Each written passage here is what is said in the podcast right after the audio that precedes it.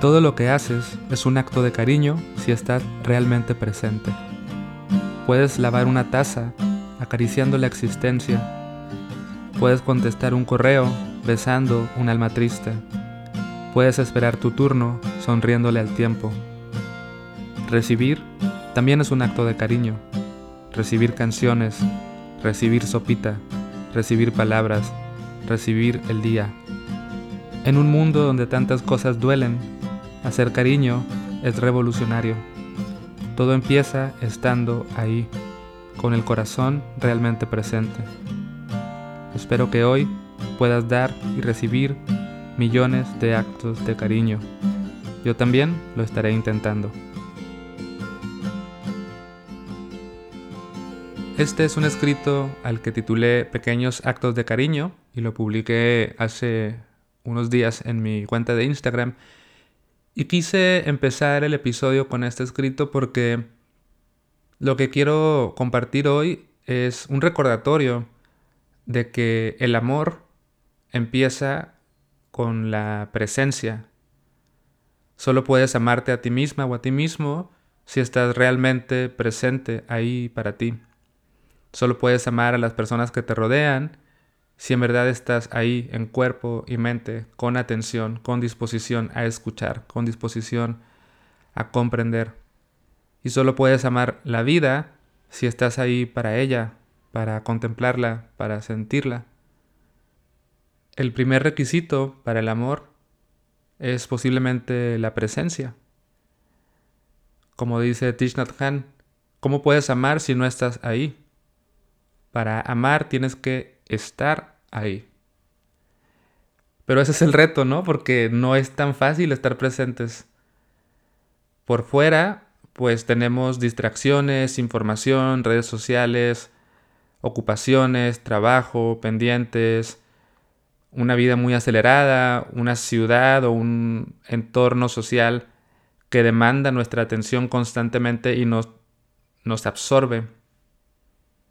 Y por dentro tenemos una mente inquieta que tiende a anticiparse hacia el futuro, ya sea con preocupación, ¿no? Como preocupado por lo que va a pasar, o con una especie de ansia, ¿no? Como ya quiero que llegue esto, o ya quiero lograr aquella cosa. Y también una mente que puede en ocasiones tender a repasar lo que ya ocurrió, darle vueltas a las historias de hace unos días o de ayer o hace unos minutos, o añorar el, pasado. Entonces, estar presentes no es algo que se nos da de forma tan sencilla. Tenemos que entrenarlo, tenemos que ejercitarlo. Pero eso es lo más importante. No hay nada más importante que estar presente.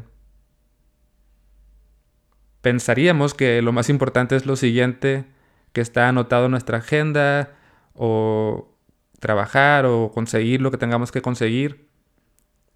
Pero lo más importante es estar presentes porque pues la vida se trata de estar aquí, de experimentarla, de sentirla y de amar. O sea, lo que queremos obtener de esta experiencia es amor, ¿no? Amor para nosotros, amor para compartir, recibir amor, dar amor.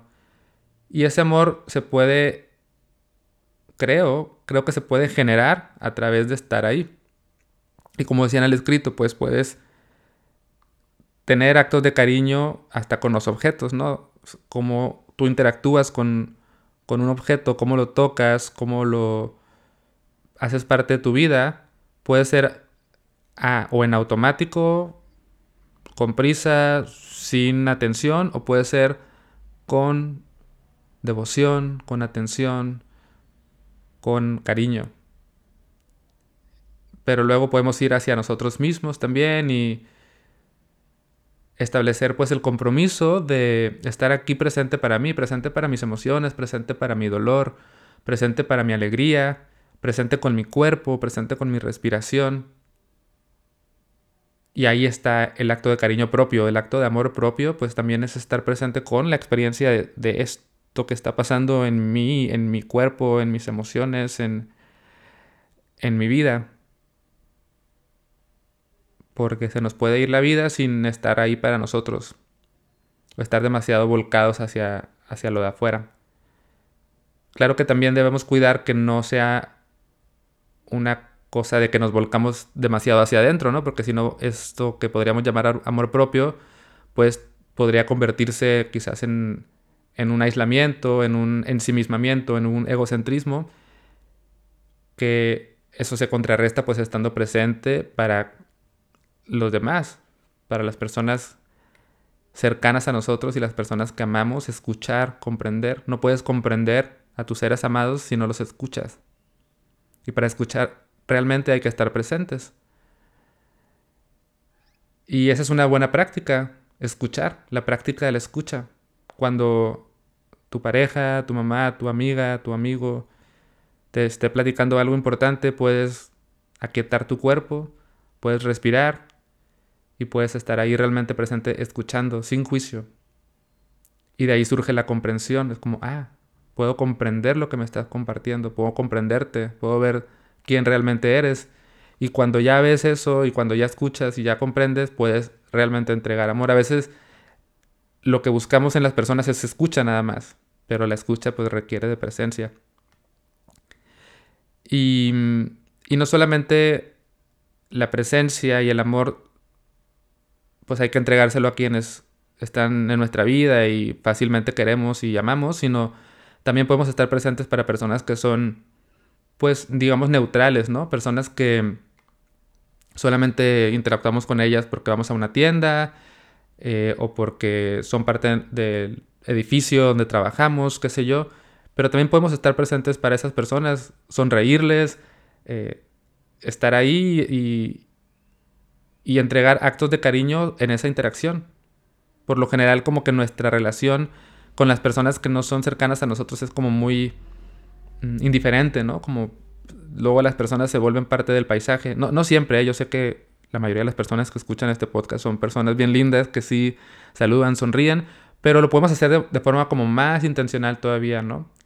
Yo es algo con lo que trato de practicar, como voy al, a la tienda y trato de estar ahí y sentir mi cuerpo y respirar y sonreír a las personas, saludar, estar como ahí, como verles a los ojos. Y son cosas muy simples, pero por lo menos a mí me hacen sentir muy bien. Y lo veo como un acto de cariño, o sea, ver a los ojos a la persona a la que le estoy pagando cuando fui a comprar una cerveza, pues ya es un, un acto de cariño, independientemente de cómo lo reciba esa persona. Entonces esa es la idea de este episodio. Despertar el interés, despertar la aspiración en ti de estar presente ahí para la vida, de entregar tu amor y tu cariño a través de la presencia. ¿Y cómo se hace esto? Cultivando una atención plena. Puedes dedicar algunos minutos de tu día a practicar una meditación sentada, puedes sentarte, habitar tu cuerpo, respirar y cada vez que tu mente se distraiga, te das cuenta, sueltas y regresas a tu cuerpo, a tu respiración. Y ahí se ejercita el músculo de regresar al momento presente. De tal modo que cuando tú estés en tu vida cotidiana, ya estés familiarizada o familiarizado con este mecanismo de darme cuenta que estoy distraído, soltar y regresar a mi cuerpo, a mi respiración, abrir mi corazón. El corazón se abre estando presente con el cuerpo. Y además de establecer una práctica de meditación formal, que puede ser un ratito de tu día, cinco minutos, pues es realmente tener esta aspiración y yo creo que es importante como hacer una especie de renovación de votos, ¿no? Como cada día despertar y decir, hoy voy a estar presente, hoy voy a hacer mi mayor esfuerzo por estar ahí para la vida, para mí, para quienes me rodean y para cultivar el amor, que es quizás lo más importante de esta vida. Y claro, podemos hacer todo lo que tengamos que hacer, actividades, trabajo, responsabilidades, limpiar el baño, ir al banco, todo, todo, pero con la presencia que sea necesaria. Podemos llorar, podemos ir al velorio de un ser amado, podemos ir al hospital a visitar a un familiar, pero estando ahí presentes, con el dolor, con lo que implica estar vivos, que no siempre son cosas agradables. Entonces, eh, esa es la idea y quiero cerrar con una invitación. Voy a ofrecer un curso que se llama Curso para cultivar la calma, que comienza el jueves 15 de febrero, o sea, muy pronto.